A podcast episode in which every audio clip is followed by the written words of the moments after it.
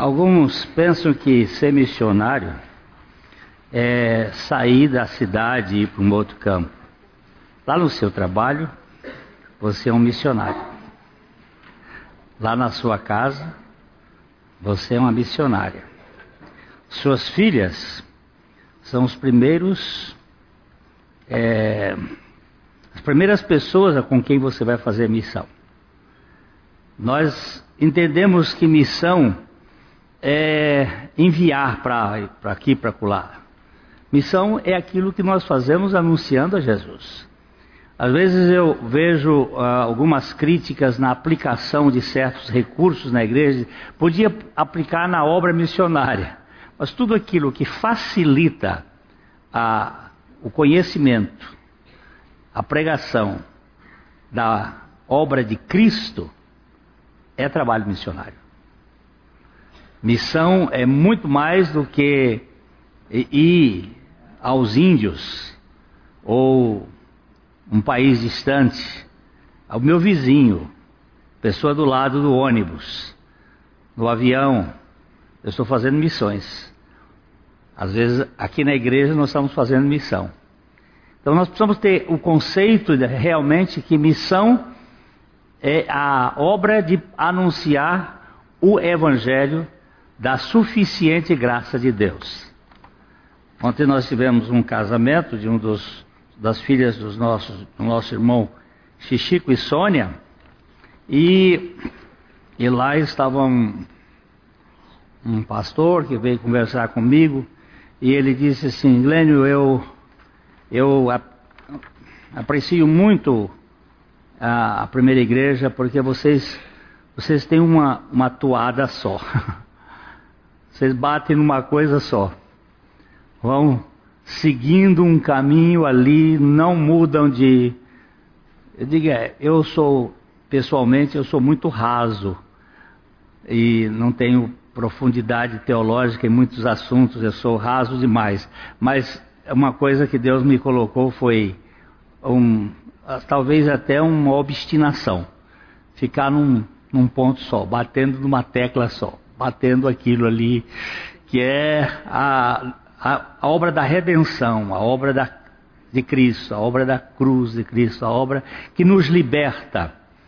É, é, eu fico muito feliz quando a, as pessoas que ganham essa experiência depois vão crescer no outro lugar, porque é, não, isso não, não é nenhum problema o problema é não ter uma experiência e ficar inchado.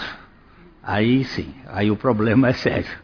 Então que Deus nos dê graça sempre de anunciar as virtudes daquele que nos chamou das trevas para a sua maravilhosa luz.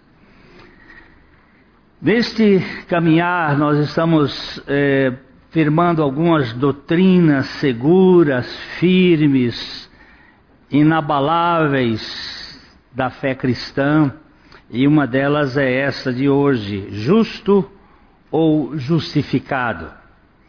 E nós vamos ler Romanos 5:1, quando o apóstolo Paulo diz: Justificados, pois, mediante a fé, temos paz com Deus por meio de nosso Senhor Jesus Cristo. A palavra aqui nesta posição justificados. Significa que nós passamos por algo que nos justificou.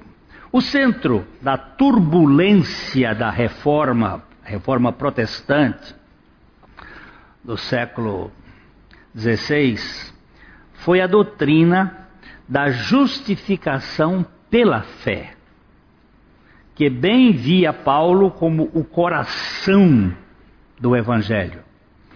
Em Romanos capítulo 1, versos 16 e 17, o apóstolo Paulo nos diz: Pois não me envergonho do Evangelho, porque é o poder de Deus para a salvação de todo aquele que crê, primeiro do judeu e também do grego, visto que a justiça de Deus se revela no Evangelho de fé em fé, como está escrito o justo viverá pela fé.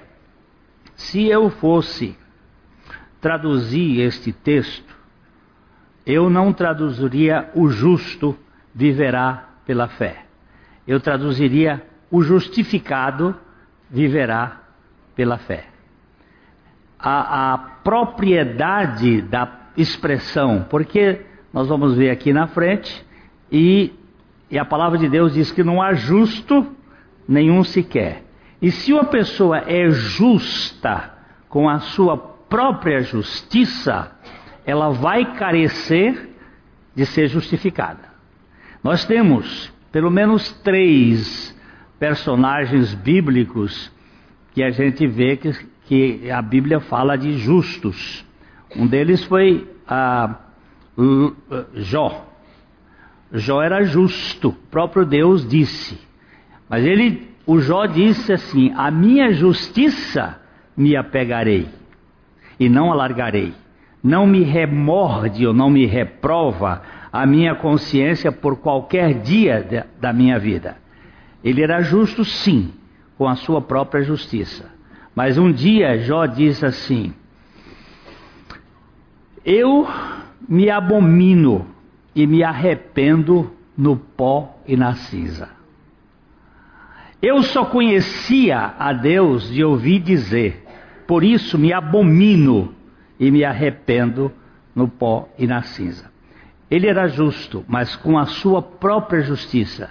E a sua justiça, considerando o que diz o profeta Isaías no capítulo 64, a justiça do homem é trapo de imundícia. Um outro que foi justo na sua própria justiça foi Cornélio. Ele era um homem justo, mas precisou ouvir o evangelho para poder ser justificado. Um outro homem que era justo era Paulo. Paulo diz: quanto à justiça da lei, eu fui irrepreensível. Mas ele teve que ser justificado. Por isso que eu, se eu fosse traduzir o texto, eu faria dessa maneira: que o justificado viverá pela fé. Nas Escrituras, Deus é o juiz de toda a terra. Essa referência está em Gênesis 18, 25. E suas relações com os homens são constantemente descritas em termos forenses. A lei de Deus é um complexo de metas e padrões morais pelas quais suas criaturas racionais devem viver. Um parêntese, devem viver, mas não conseguem. Às vezes consegue um ou dois ou alguns mais, mas tropeça no outro. E a Bíblia chega a dizer se eu cumpro toda a lei, mas tropeço em um, eu invalido tudo.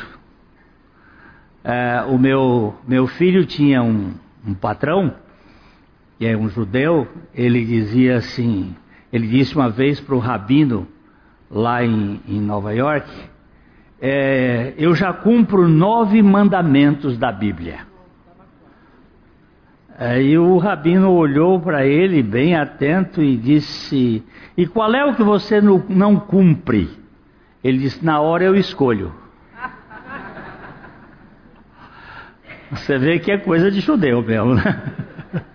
Na hora eu escolho qual é o que eu não vou cumprir. Os outros, nós, por mais é, é, competentes que nós sejamos, nós tivemos um uns caras aí na história, como Pelágio, que diz que ele era capaz de cumprir toda a lei. Ele se propôs a isso, por isso o pelagianismo é um sistema teológico em que o homem é competente para cumprir a lei.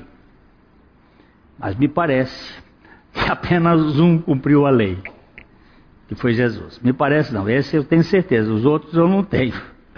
É?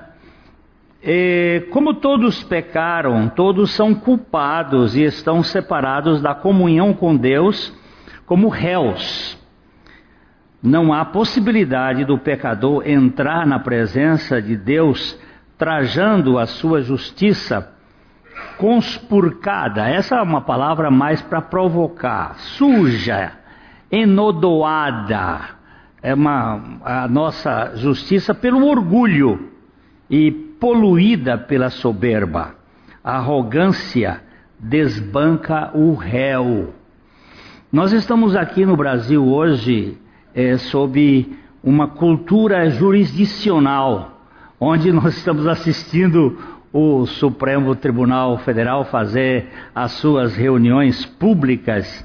E às vezes a gente fica ouvindo um pouco dos votos e como é interessante a divergência dos votos e como é interessante observar a soberbia de certos eh, ministros que eles se envolvem com certas teses e vão daqui para lá e um desmonta o outro.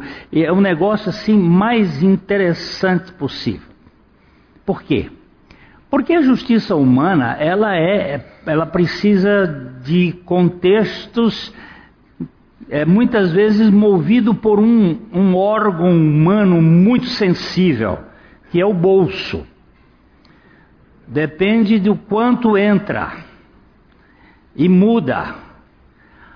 Há, há uma, uma sensibilidade é, pactual muito forte do bolso no impacto da justiça.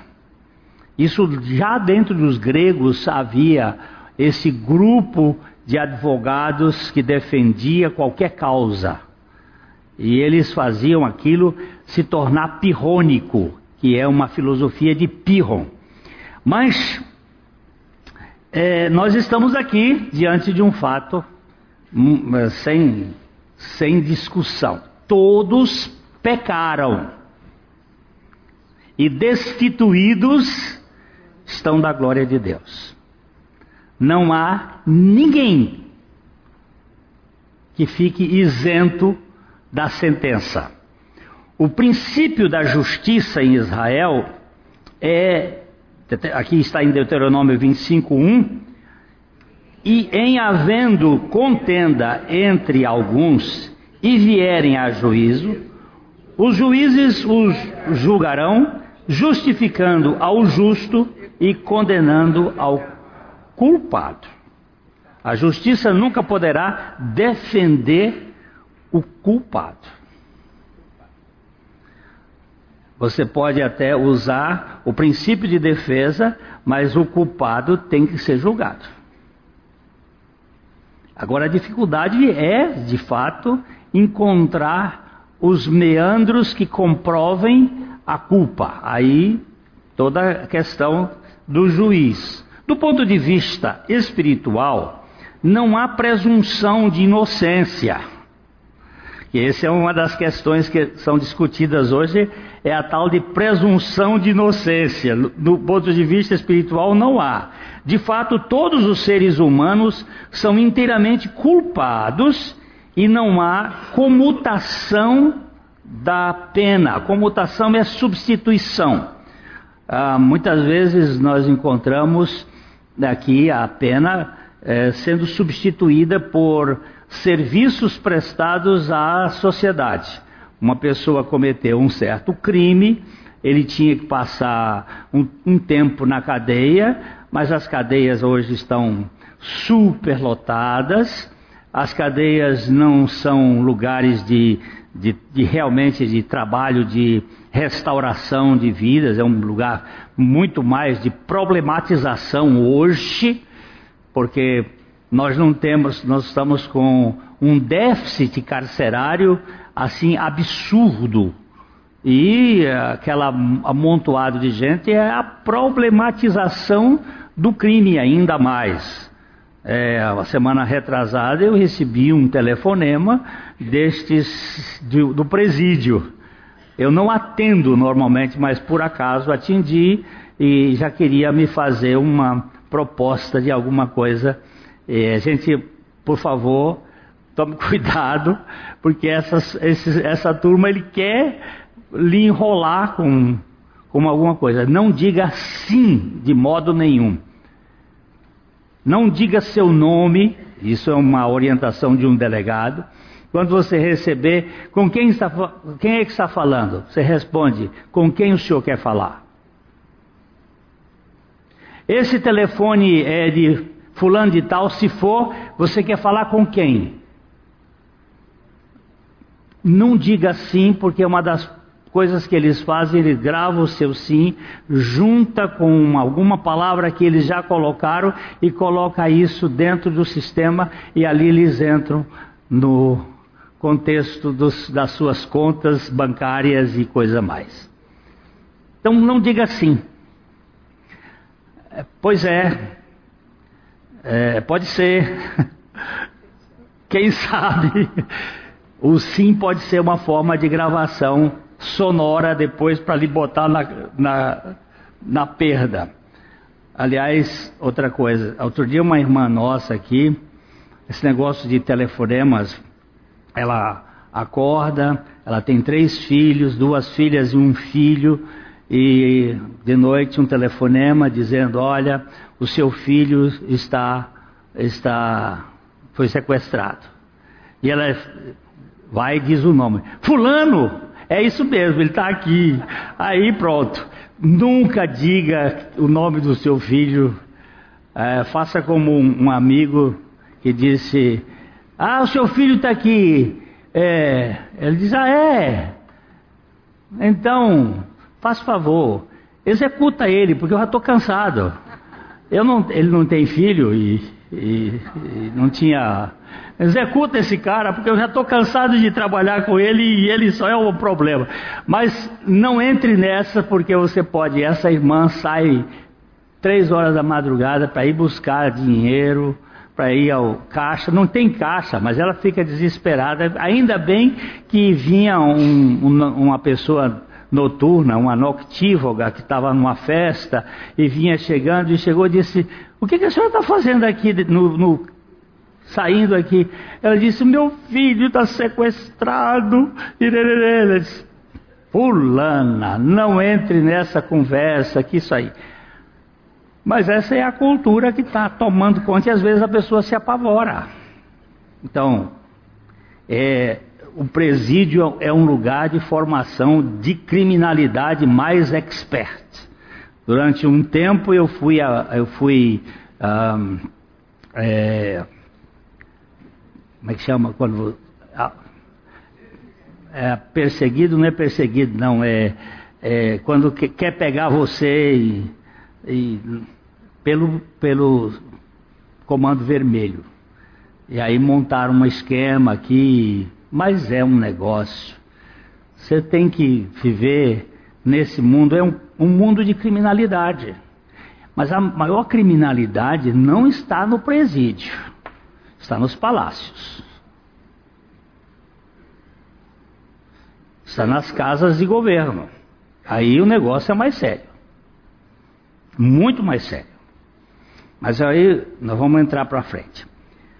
É, não tem comutação da pena. Também esse processo não comporta mais apelação, pois já encontra-se sob o trânsito em julgado. Mas a questão é como Deus pode justificar a culpa, o culpado, sem ferir a sua justiça. Trânsito em julgado é um outro problema nosso aqui hoje. Foi julgado na primeira instância,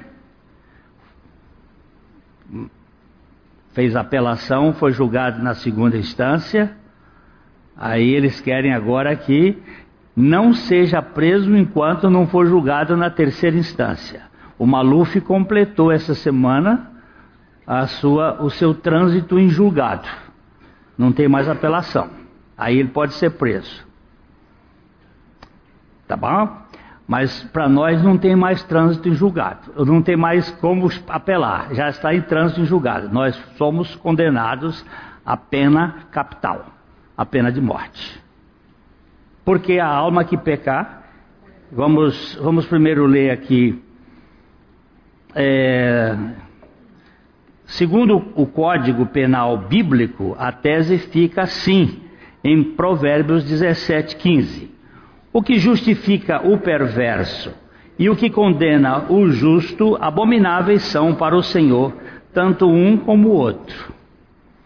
Como então o próprio Deus pode justificar o perverso sem incorrer em injustiça? e sem passar por cima da sua lei imutável. Ó que opus e que labore est. É a frase que eu gosto de dizer, que eu traduzo da forma mais coloquial possível. Aqui é onde a porca torce o rabo. Aqui é onde há o grande problema de, de dizer como é que Deus vai justificar o perverso quando ele diz que a justiça, o, o, o que justifica o perverso e o que condena o justo, abomináveis são perante o Senhor. Como é que o Senhor vai justificar o perverso sendo uma coisa abominável perante ele? Aí onde tem que incorrer a misericórdia e a justiça na mesma causa.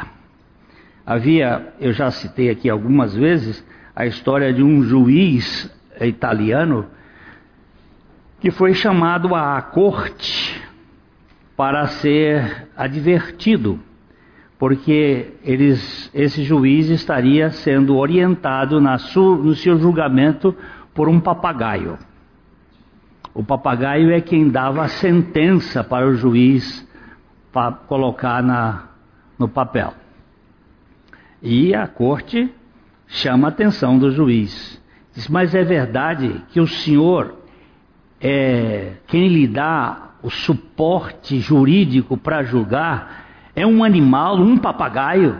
E o juiz, é verdade. Como pode ser isso? Ele disse: todos os dias de manhã o meu papagaio me diz assim: Buongiorno, dottore, justiça e misericórdia. Bom dia, doutor, justiça e misericórdia. Exerça isso, que o senhor será um bom juiz. que se você retirar a misericórdia também, você pode causar um problema. Mas só quem fez isto adequadamente foi Jesus. A, a justificação é o ato de Deus perdoar os pecadores e aceitá-los como justos por meio da obra vicária de Cristo na cruz. Isto é, em Cristo, Deus coloca permanentemente certo seu relacionamento anteriormente distante com Ele mesmo. Essa frase justificativa é a outorga de Deus de um status de aceitação por amor a Jesus. Nós temos em 2 Coríntios 5, 21, a palavra de Deus dizendo assim: aquele que não conheceu o pecado, Deus o fez pecado por nós, para que nele fôssemos feitos justiça de Deus. Aquele que não conheceu o pecado é Cristo.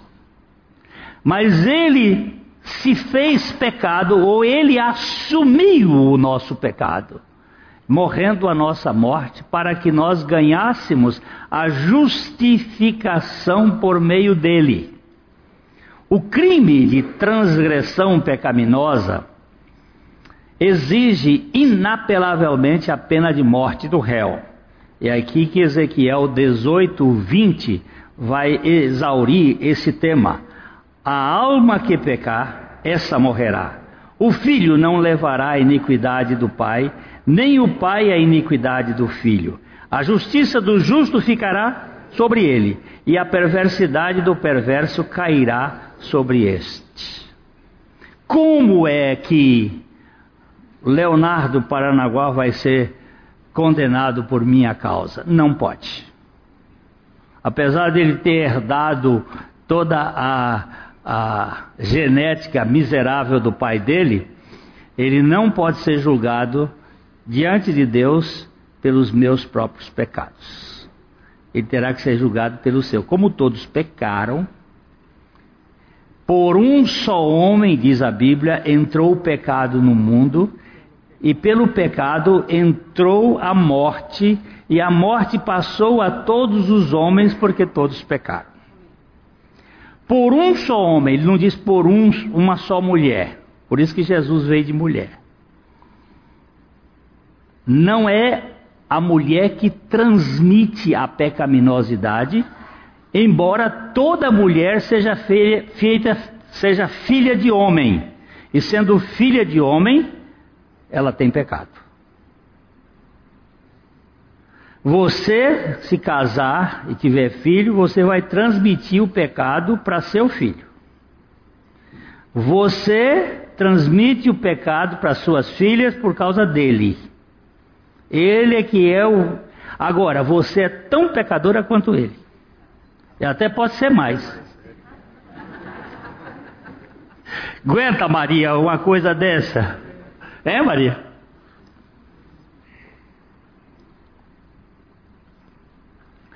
Não confunda a transmissão da pecaminosidade com a pecaminosidade em si. É, a mulher transmite a hemofilia, mas a mulher não tem hemofilia. Não é isso, doutores? Estou falando bobagem ou não? Não, então tá certo. A, mulher não tem hemofilia, mas ela transmite.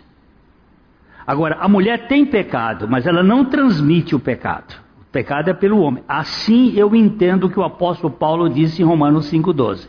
Por um só homem entrou o pecado no mundo, e pelo pecado entrou a morte. Porque se a mulher transmitisse a pecaminosidade, Jesus nasceria com a natureza pecadora. A Igreja Católica teve que rever este assunto em 1875 e colocar uma doutrina chamada Maria concebida sem pecado. Para poder explicar como é que ela não transmitiu a pecaminosidade. Ela bastava ler a Bíblia. Que você vê que é por um só homem que entrou o pecado no mundo. E pelo pecado entrou a morte. Hein? Se ela não tivesse pai, então ela também teria sido concebida pelo Espírito Santo. Mas não, a Bíblia não diz isso. Então, o crime é universal porque todos nós somos pecadores. Eu olho para minha netinha em casa, de três meses, e já vejo as marcas da rebeldia do pecado a bichinha já começa a manifestar a sua tática de manipulação. A bichinha é, mas é perfeito, porque rebeldia, egoísmo, caos e mentira, isso é originário de Adão, isso vem de Adão. O crime é universal e ninguém escapa da sentença porque Romanos 3, 23 diz: Pois todos pecaram e carecem da glória de Deus. Mas como Deus vai justificar os réus?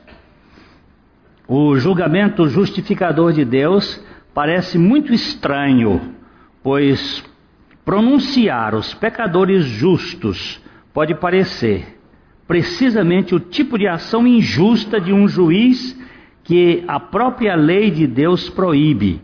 Eu estou citando os dois textos que foram citados acima, Deuteronômio 25, 1 e Provérbios 17, 15, que estão citados anteriormente. Como Deus pode ser justo e misericordioso?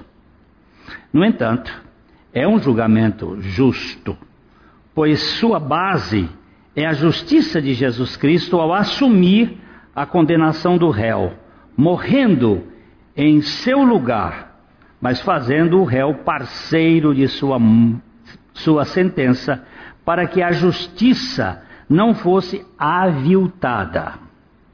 Jesus é, ao mesmo tempo, misericordioso e justo, quando ele assume a pena do culpado e leva o réu a morrer juntamente com ele. Aquela morte é uma morte solidária. Quando ele estava ali na cruz, se você for olhar o lado objetivo, você vai ver apenas o homem histórico, Jesus de Nazaré sendo crucificado. Mas quando você vai ver o lado subjetivo, ali estava eu, naquela cruz. Como você vê isto? Não atentando nas coisas que se veem, mas nas que se não veem. porque as que se veem são temporais e as que se não veem são eternas. Eu estava naquela cruz. Eu estava naquela cruz. E isto é um ato absolutamente pessoal e de revelação. É, no entanto, é um julgamento justo, tal. Cristo como o último Adão. Olha, por favor. Cristo não foi o segundo Adão. Ele foi o último Adão. Ele é o segundo homem, mas ele não é o segundo Adão. Deus trata a humanidade com dois homens: Adão na criação, Cristo, Jesus na redenção. Adão é o primeiro homem, Cristo, Jesus é o último Adão, lá na cruz. Do primeiro ao último, eu vou botar o último aqui, que aqui eu vou chamar como segundo homem. Do primeiro ao último, está toda a raça humana. Aqui Jesus morre. Quando ele ressuscita, há uma nova raça. É o segundo homem, é o homem da ressurreição. O primeiro homem é alma vivente, o segundo homem é espírito vivificante. E aí você tem que ver os estudos anteriores sobre salvação da alma. Mas aqui está: Adão foi feito alma vivente, o primeiro homem. Cristo, Jesus, até a cruz, ele era o último Adão. Ele morreu com a raça de Adão nele. E todos aqueles que creem em Jesus estavam lá.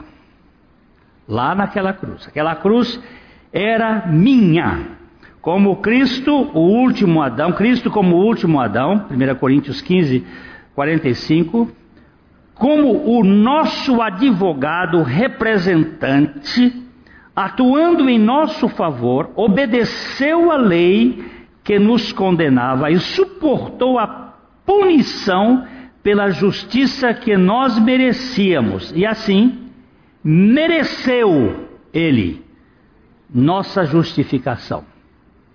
Nossa justificação é justa com a justiça de Cristo contada em nosso benefício, em nosso favor. Ganhamos isto como um prêmio.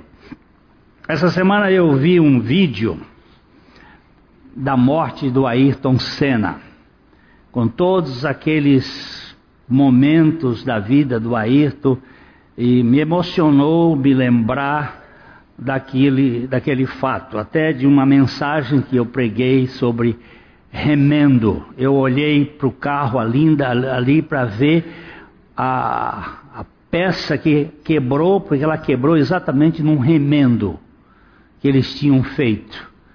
E Deus não faz remendo com a obra da salvação. Ele não faz um ajeitamento, é novo mesmo. É algo novo. Não pode fazer remendo porque não dá certo. Tem que ser isso que faço novas todas as coisas. Mas eu olhei aquele quadro do Ayrton e eu me, me lembrei, eu morava aqui na Rua Santos, que eu estava com uma televisão no meu quarto, assistindo a corrida enquanto me preparava para vir para a igreja. Eu estava uh, amarrando o meu sapato e olhando quando eu vi aquela cena. E aquilo me marcou muito, eu fiquei, eu disse, não é possível, não é possível. Por quê? O Ayrton, e quando ele ganhava, o que, que acontecia? A bandeira brasileira era tremulada, o hino nacional era cantado, e nós brasileiros que não corríamos, mas que gostávamos do esporte, nós vibrávamos e ganhávamos junto, porque a vitória dele era do Brasil, era nossa. Quando ele morria, morria o Brasil inteiro com ele. Toda pessoa que gostava, Semelhantemente, não explica. Semelhantemente, quando Jesus morreu, eu morri. Morri para quê? Para mim, para o meu eu, para o mundo, para o pecado, para Satanás. E quando ele ressuscitou, ele me deu a vida dele. O Ayrton ficou. O que veio substituir o Ayrton era um pé de chinelo. Então nunca mais nós tivemos vitórias. O Brasil nunca mais foi o país do, do, do da Fórmula 1. Agora nossa Fórmula 1 é propina. Aí nós ganhamos de qualquer país do mundo. Agora, queridos, a morte de Jesus, a morte justificadora, objetivamente a morte dele foi de um homem só, mas coletivamente, solidariamente, de todo aquele que crê. A decisão justificadora de Deus é, com efeito, o julgamento do último dia sob as condições de onde iremos passar a eternidade, trazida para o presente e pronunciada aqui e agora, de forma definitiva e permanente. E aqui é a pergunta que o apóstolo Paulo faz em Romanos 8,33 é: quem intentará acusação contra os eleitos de Deus? é Deus quem os justifica. Aquilo que aconteceu lá na cruz é, uma, é um julgamento que vai me dar direito ao último dia. É uma antecipação do último dia feito lá na cruz. Para onde você vai agora? Eu vou para a casa do meu pai. Estou justificado. Esse é o julgamento sobre nosso destino eterno. Deus nunca voltará atrás, por mais que Satanás possa apelar contra o veredito definitivo no tribunal do Calvário. Ser justificado é estar eternamente seguro pelos méritos de Cristo. Aqui em Romanos 8,30, o apóstolo Paulo diz: E aos que predestinou, a esses também chamou e aos que chamou, a esses também justificou. E aos que justificou, a esses também glorificou. Ah, que segurança! Eu gosto daquele hino. Que segurança sou de Jesus. Eu já desfruto o gozo da luz. Que segurança! Eu não tenho segurança nas minhas emoções. Eu não tenho segurança na minha mente, no meu intelecto. Eu tenho segurança na palavra do Senhor. Eu tenho segurança na obra do Senhor, na pessoa do Senhor. A minha mente pode ter Alzheimer, pode ter problemas, eu posso ficar demente. As minhas emoções passam, mas a minha fé, que foi dada por Ele, essa jamais passará. É, eu ouvi de um pastor que a avó dele é, ficou com Alzheimer e ele foi visitar e chegou e disse: Ó, oh, a avó, ela disse: Quem é você? E ele disse: Eu sou Fulano, filho de Fulano, seu filho. Eu, não, eu nunca tive filho com esse nome. Mas vó, é Fulano, filho de Fulano. Não conheço, não sei. Aí ela foi ao piano e começou a cantar uns cânticos, tocava e cantando os hinos que ela sabia. Deu Alzheimer em tudo quanto é canto, só não deu Alzheimer no lugar de Jesus. E ela diz: Jesus é maravilhoso. E ele disse assim: bem, ela perdeu o conhecimento comigo e com a minha família, mas ela não perdeu o conhecimento com a família celestial. É um negócio que a gente não entende, não sabe por quê. Mas ali é um lugar muito sagrado, é o, talvez o, o Santo dos Santos.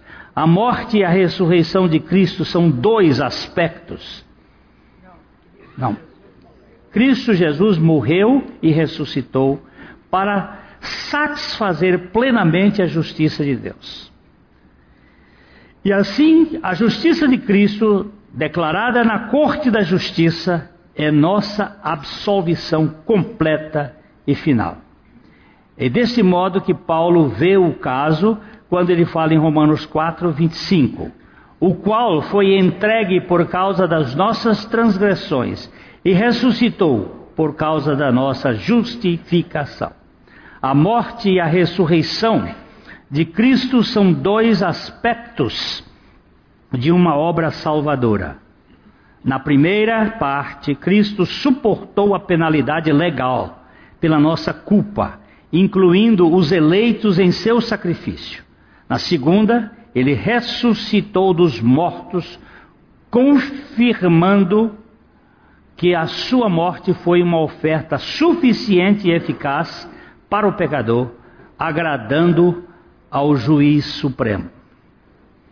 O meio da justificação é a fé pessoal em Jesus Cristo, nosso Salvador crucificado e Senhor ressurreto. Essa fé é necessária porque a base, porque a base meritória de nossa justificação é inteiramente em Cristo. Quando nos entregamos com fé a Jesus, ele nos dá o seu dom de justificação de modo que no próprio ato de fechar com Cristo, como os professores reformados mais antigos diziam, recebemos o perdão e a aceitação definitiva que não podemos encontrar em nenhum outro lugar.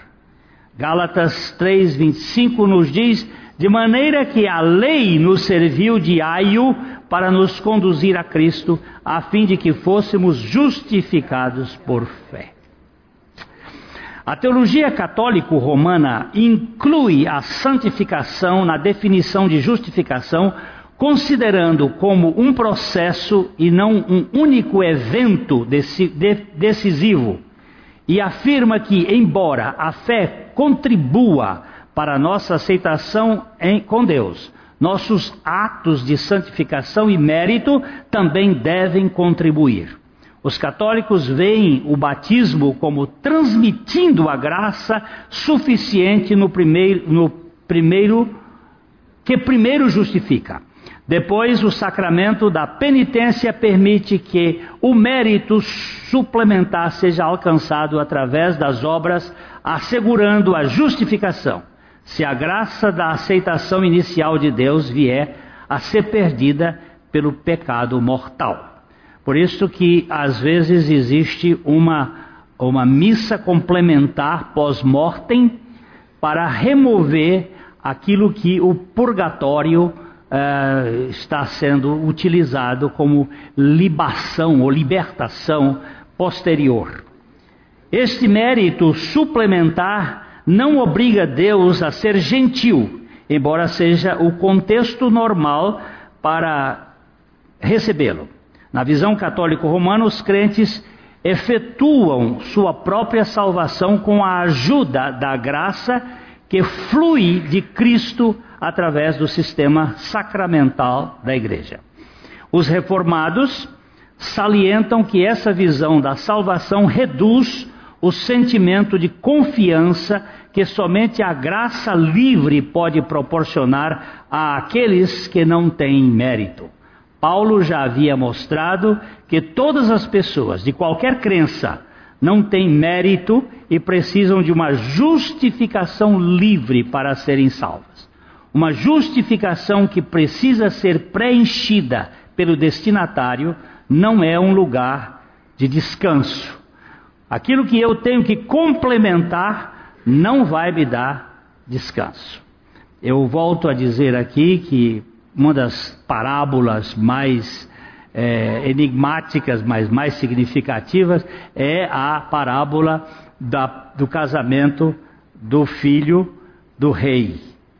Quando ele, o rei convida, o filho vai casar, convida para que os as pessoas venham para o casamento e eles começam a dar desculpas. Um está trabalhando no campo, outro tem outros negócios, outro tem alguma coisa, outro não quer e não quer. E ele diz: agora vocês vão para os botecos, vão para os valados, vão para o canto e caça tudo que vier, manco, cego, aleijado, enche a minha casa.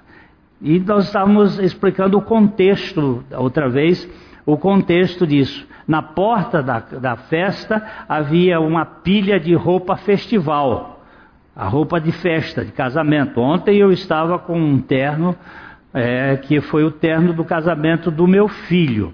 Quando eu fiz o casamento do meu filho, eu estava com o 82 quilos, agora eu estou com 89. Então, a gente estava fazendo algum esforço para que o terno abotoasse. Então, na hora de tirar o retrato, eu puxava a barriga, abotoava e depois soltava e deixava ele amplamente livre. Porque mudou. Agora, lá na frente do, do, do ah, da casa tinha uma pilha, grande, média, pequena, ia cada um que ia chegando ali recebia a sua roupa festival. Mas o, o dono da festa, o, o rei entrou numa hora lá e viu que havia um penetra com a sua própria roupa, com a sua própria farda. E ele mandou retirar. E aquilo ali é uma linguagem muito significativa. Ou você só entra na minha festa com a justiça de Cristo, com a justiça de Deus, porque com a sua própria justiça você vai ser expulso, porque a sua justiça está poluída pelo orgulho, pela vaidade, pela arrogância, pela altivez. Ela não cabe no reino dos céus, ela não cabe no reino de Deus. Lá eu vou achar que é, eu sou melhor. Ontem não, foi domingo, no casamento passado, eu falei para os noivos uma coisa, eu gostaria que vocês competissem. A competição nesse caso seria muito válida, que vocês competissem em renúncia. E se vocês competirem em renúncia, não vai haver guerra.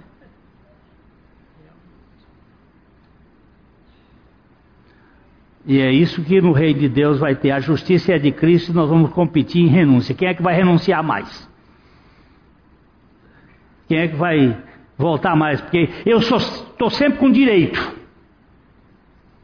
E os meus direitos é que levam a guerra. Que o Senhor me dê condição de renunciar cada dia para eu viver com minha esposa e vice-versa. É... O meio da justificação, onde é que estou? Ah, sim. Eu já li um bocado de coisa aqui. Para o teólogo de Princeton, Donald Gray Bornhouse, Qualquer tentativa de fazer a justificação depender da santificação é roubar da graça sua gratuidade e acrescentar obras à graça salvadora. E para complementar, Robert Murray McCain disse: Se Cristo o justifica, ele o santificará. Ele não irá salvá-lo e abandoná-lo em seus pecados. Esses homens têm umas frases que, que deixa a gente sem, sem, sem palavras, sabe? Ó, a justificação, ela é monérgica, Deus faz sozinho. A santificação é sinérgica. Deus faz uma parte e eu respondo. Eu correspondo, eu obedeço. Mas se eu puser a santificação como base ou como elemento da justificação, eu faço com que a justificação seja uma dependência dos meus atos de justiça própria. E aí vai cheirar mal, vai cheirar carne podre, vai cheirar sangue apodrecido, que é o que o profeta Jeremias fala. De acordo com as Escrituras, não, e assim que o pensamento reformado concilia a justificação pela graça e ainda a santificação pela graça. Hugh Latimer, é, no século XVI, disse: precisamos ser feitos bons antes de poder fazer o bem. Precisamos ser feitos justos antes de nossas obras possam agradar a Deus. Somente depois de sermos justificados pela fé em Cristo é que as boas obras vêm. Dever de casas.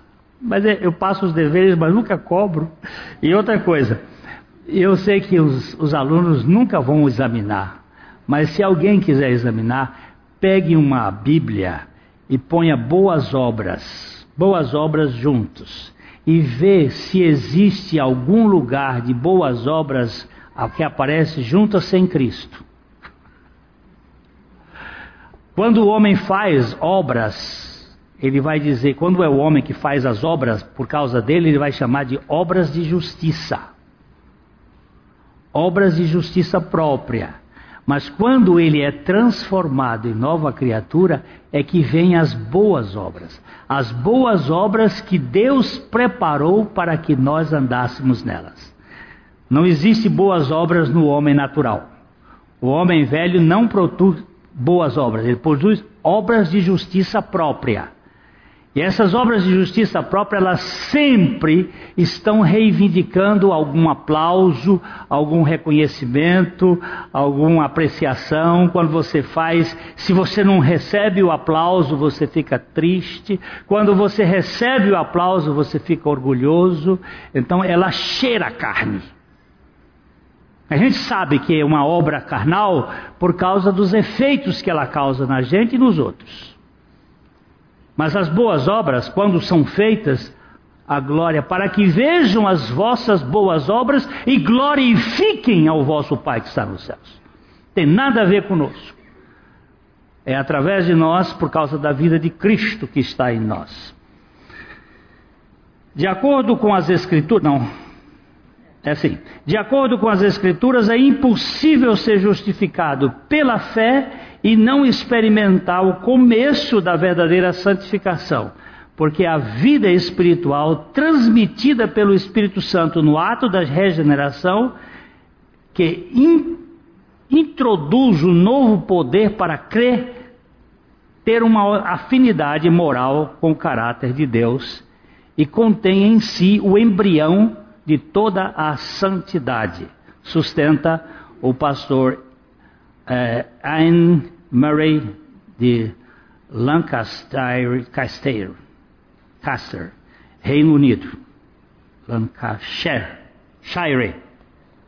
Tô, tô ruim de ver, de visão. Tô começando a ter aquela tremi, tremida nos olhos aqui. Eu acho que é falta de comida.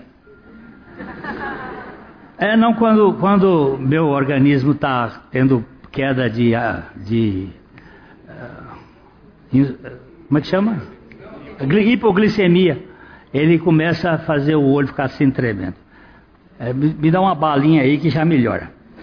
Paulo afirma em Romanos 10, 3, 10, como está escrito, não há justo nenhum sequer. Ora, se não há ninguém justo, então é preciso que sejamos justificados pela graça de Deus em Cristo Jesus crucificado, para podermos entrar no reino de Deus. Agora que o pecador foi justificado pela graça juntamente com Cristo na cruz, ele precisa ainda ser santificado graciosamente pela vida de Cristo. Neste caso, vejamos o que diz Richard Sipes. Amém. E é boa essa. Obrigado.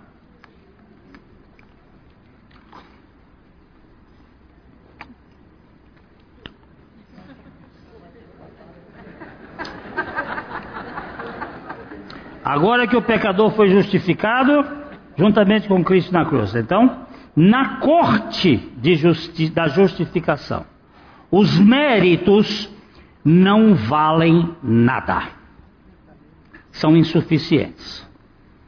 Mas na corte da santificação, eles são joias e ornamentos. Aleluia! Aleluia!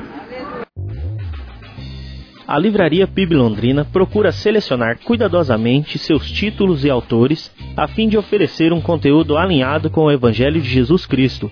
Bíblias, livros de teologia, devocionais, literatura infantil, biografias, comentários bíblicos e muito mais Dispomos também de um acervo de CDs e DVDs das mais de 5 mil mensagens ministradas na primeira Igreja Batista em Londrina. Visite a Livraria PIB Londrina e conheça ainda mais.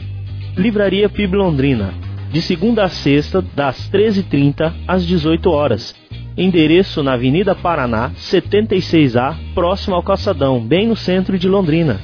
Ligue para 3372 8921 ou acesse o site www.livrariapiblondrina.com.br